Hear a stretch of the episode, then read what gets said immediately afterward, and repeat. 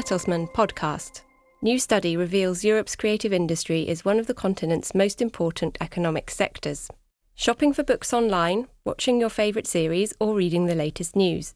Europe's creative industries produce millions of films, series, videos, news programmes, books, newspapers, songs, and games for the continent's millions of consumers.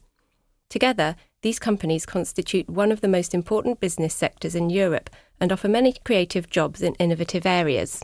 The three biggest creative centres in Europe are Germany, France, and Britain, according to a study by the London based company Enders Analysis on behalf of the international media services and education company Bertelsmann. More than 450,000 creative companies in these three countries contribute some 160 billion euros to European gross value added. They provide around 2.2 million jobs. Britain was Europe's number one creative centre, generating gross value added of 76 billion euros in 2015.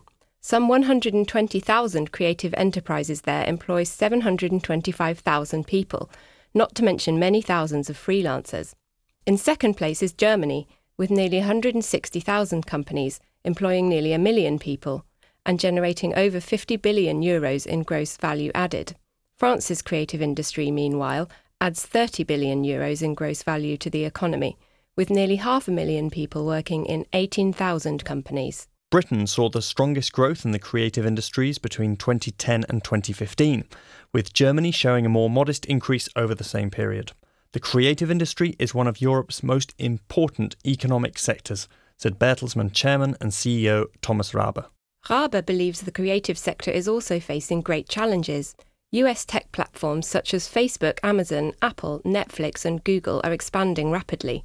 Bertelsmann is meeting this new dimension of competition with creativity and entrepreneurship, he said. For us to survive on this side of the Atlantic, there is an urgent need to modernise the regulatory framework for creative companies in Europe. This applies to fields such as data protection, copyright, antitrust law, advertising law, media law, and taxation.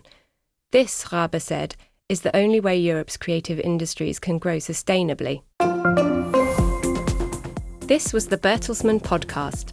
For more information, please visit bertelsmann.com and remember to follow us on Twitter, Facebook, and Instagram.